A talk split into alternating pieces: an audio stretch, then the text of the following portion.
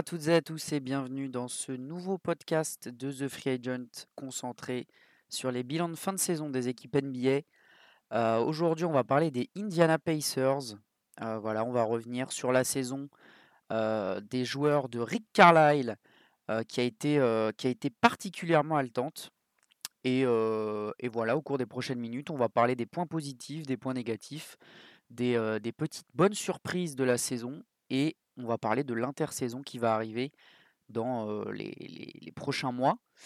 donc on va commencer un petit peu avec un, petit récapitulatif de la saison des Pacers.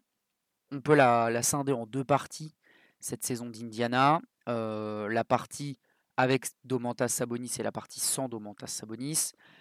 On peut tout d'abord commencer, avant de rentrer dans les détails, par dire que Rick Carlisle est le nouveau coach de cette équipe. Il est arrivé en début de saison.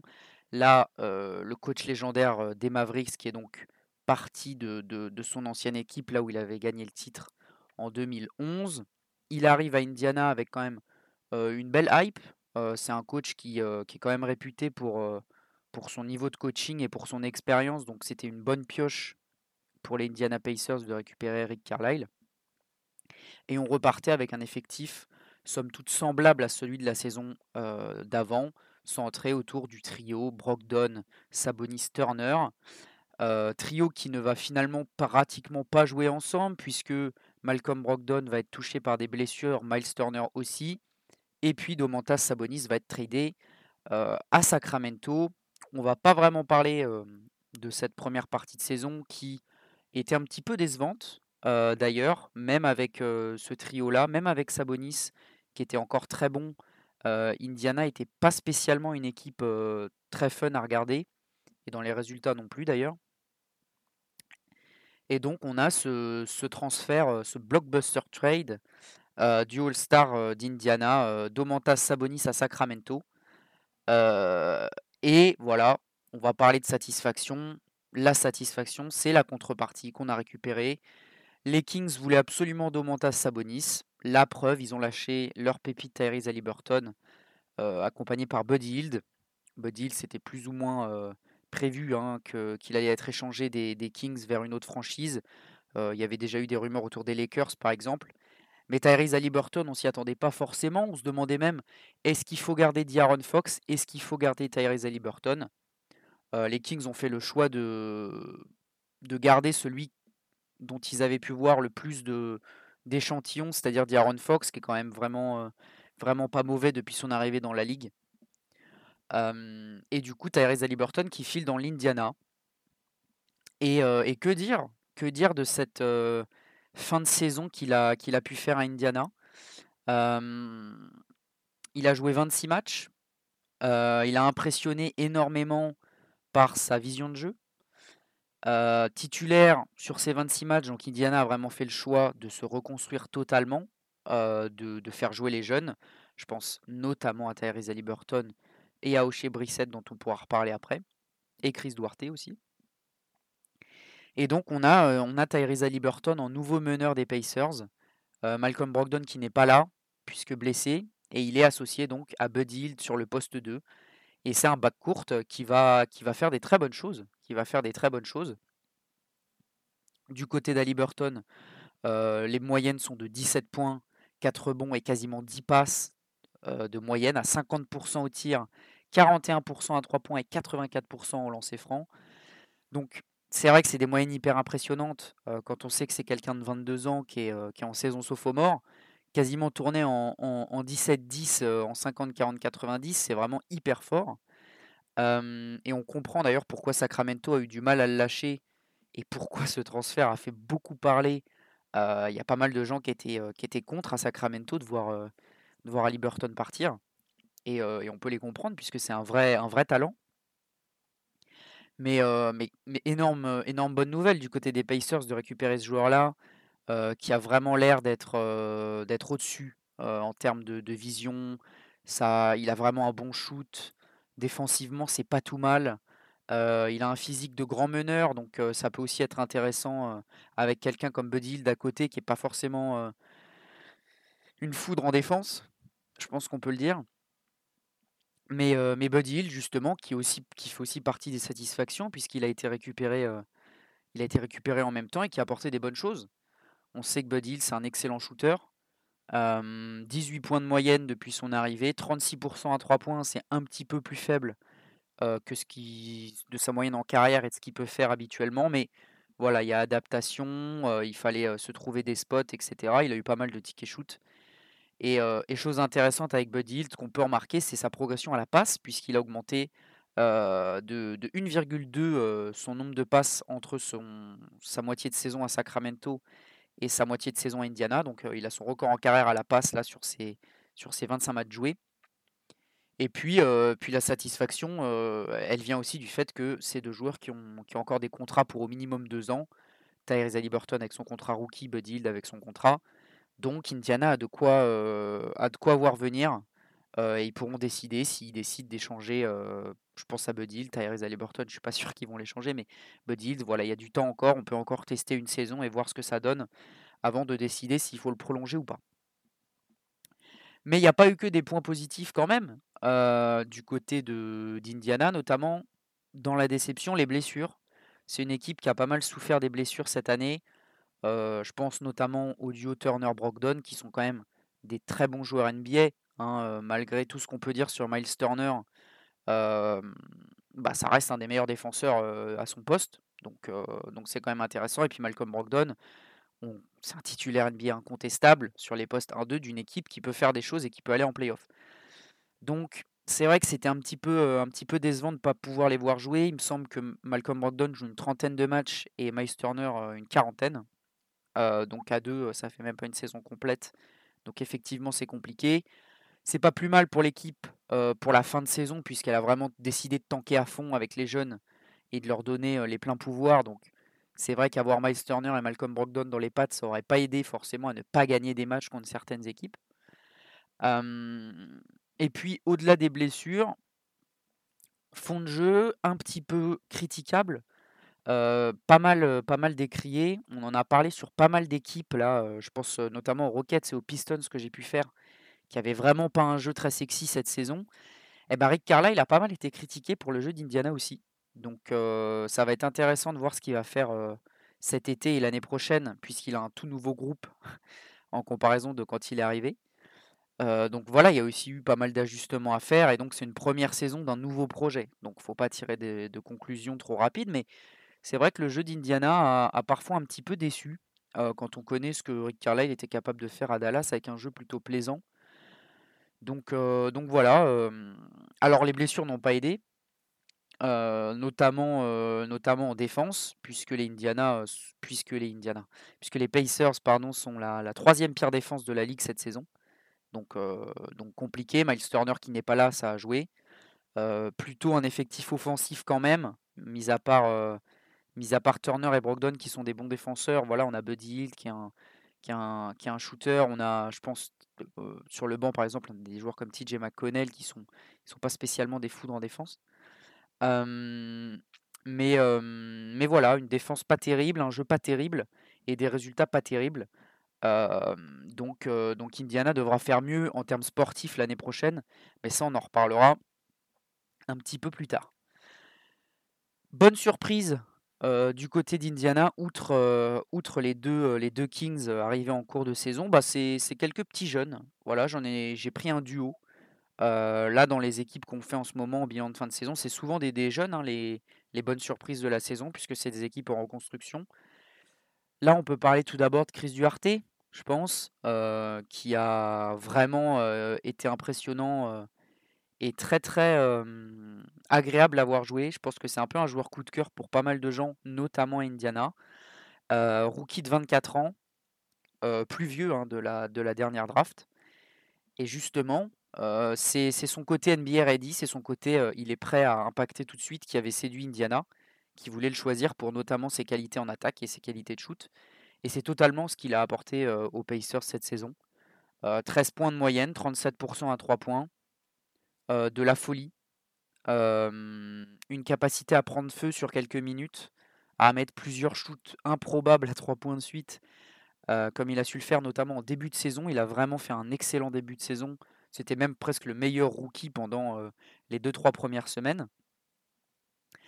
Et, voilà, son scoring, son shoot, de l'intensité en défense. Alors il y a encore à encore à sur la défense, mais c'est un bon défenseur, Chris Duarte, donc c'est une bonne pioche de la part d'Indiana.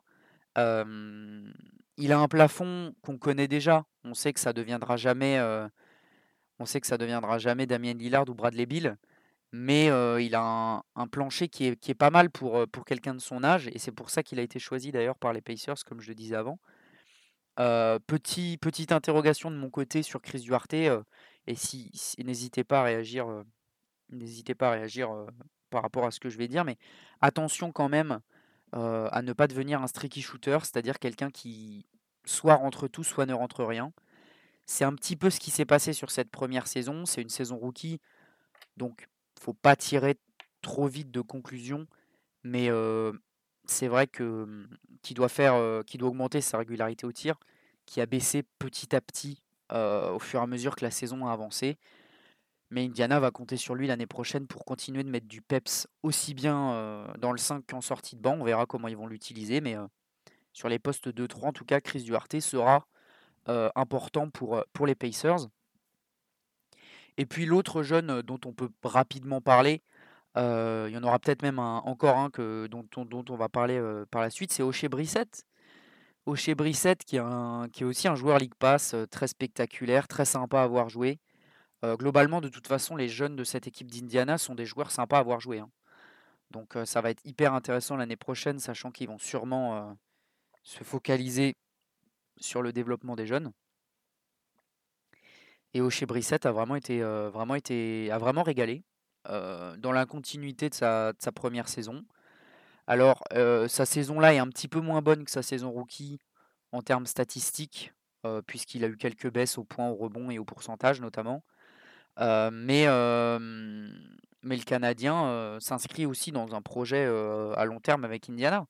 C'est un jeune qui a, pu, qui a pu jouer 25 minutes de moyenne par match cette saison, donc il y a quand même un gros temps de jeu pour lui du côté des Pacers. Et puis, s'il continue d'apporter ce qu'il apporte, à savoir de la bonne défense et de l'intensité dans la raquette, ça peut être très intéressant pour, pour les Pacers. À voir si l'année prochaine il sera titularisé ou non. On parlera du cas Miles Turner derrière, mais un départ pourrait potentiellement faire les affaires de chez Brissette. Donc, donc on verra bien ce que ça va donner.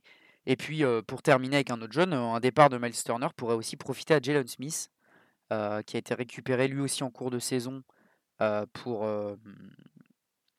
de, des, Phoenix Suns. Il arrivé des, des, Suns, il me semble. Il avait été drafté assez haut par les Suns d'ailleurs. C'était assez surprenant. Mais le pivot, pivot rebondeur qui a pas mal de qualité en attaque, qui est arrivé du côté du côté du coup du côté d'Indiana, pardon. il a fait une bonne saison. il a fait une bonne saison, Jalen Smith. Je vais tout de suite aller voir ses stats avec Basket Référence, histoire de pas de pas dire n'importe quoi. Sur ses 22 matchs joués avec Indiana, il est quand même à, 13,5 points de moyenne et 7,5 rebonds. 53% au tir, 37% à 3 points en en prenant quand même quasiment 4 par match. Donc hyper intéressant. Jalen Smith, là pour le coup, je le trouvais déjà intéressant avant d'aller revoir ses stats sur Basket Ref, mais là, ça confirme ce que je disais. C'est un très bon, un très bon jeune qui va sûrement s'inscrire dans la continuité au poste 5. Donc à voir, ce que va drafter Indiana. On a l'occasion d'en parler dans, la dernière partie de ce podcast, mais mais il faut pas oublier l'arrivée de Jalen Smith, qui est passé un peu sous les radars, mais, mais 13 points, 8 rebonds avec des pourcentages pareils en, en 20 matchs, c'est vraiment prometteur. Voilà, du côté des bonnes surprises. globalement, la saison d'Indiana, c'était la première, même, c'est la, même la demi-saison d'Indiana. Je pense qu'on peut parler de demi-saison. C'était la première, la première ébauche d'un nouveau cycle. Donc, on verra ce que ça va donner. Ils ont leur destin entre leurs mains. Ils ont des très bons jeunes, avec Tyrese Haliburton en tête de file. Et ils auront l'occasion d'ailleurs de rajouter du, talent à la draft le 23 juin prochain, puisqu'ils ont quand même obtenu un pick 6. donc ça va être hyper intéressant. Ça va être hyper intéressant. Là, pour l'instant, selon les mocks que j'ai pu regarder avant le podcast, on parlerait du, trio Murray, Maturine ou Johnny Davis. Donc à voir lequel des, trois ils iront chercher. Ces trois joueurs assez intéressants qui sont alors pour Murray et, Maturin, c'est des postes 2-3 et Davis, c'est un poste 4, il me semble. Donc voilà, ça sera sur les ailes. là, concrètement, des jeunes qu'on a actuellement, on peut, on peut déjà acter que Jalen Smith devrait jouer poste 5 si Miles Turner ne joue pas, ou alors on verra ce que ça, ce que ça va donner, mais Jalen Green sera sécurisé au Jalen Green. Jalen Smith, pardon. Jalen Green, c'est pas un poste 5 loin de là. Jalen Smith sera sécurisé au poste 5 et, euh, et Tyrese Halliburton sera sécurisé à la main. Donc sur les postes 2, 3, 4, on a parlé d'Oshie Brissett, à voir. On a parlé de Buddy à voir. Mais, un, des, un des jeunes comme ça pourrait très bien être intégré dans le 5 directement. Et ça pourrait rajouter encore du talent. Il suffit, qu'un des, trois, fous de la prochaine draft glisse ou, que Indiana décide de trade up, pourquoi pas? On peut évoquer l'éventualité d'un trade-up autour d'un trade de Brogdon ou de Turner. Alors, je suis pas sûr que les trois premières équipes qui draftent cette année, à savoir les Rockets, le Thunder et le Magic, aient besoin de Turner et de Brogdon. Je pense qu'ils vont vraiment piquer un des trois, mais on ne sait jamais ce qui peut se passer en NBA. On a déjà eu des scénarios complètement improbables, donc pourquoi pas. Mais dans tous les cas, Indiana aura l'occasion de rajouter encore un peu plus de talent à son équipe. Et un joueur sur les postes extérieurs autour de, Jalen Smith et, Tyrese Halliburton leur fera beaucoup de bien. Donc, donc je pense que du côté de, des Pacers, on est très content d'avoir récupéré ce, sixième choix. Et puis, et puis voilà ce qu'on peut dire du côté d'Indiana. Quid de Miles Turner et Malcolm Brogdon? Il y a eu des rumeurs autour des deux déjà de transfert cette année. Miles Turner, ça fait même plusieurs saisons qu'il est annoncé ailleurs. Son profil de pivot protecteur de cercle capable de, stretch à trois points intéresse pas mal d'équipes. Pour l'instant, il n'est jamais parti.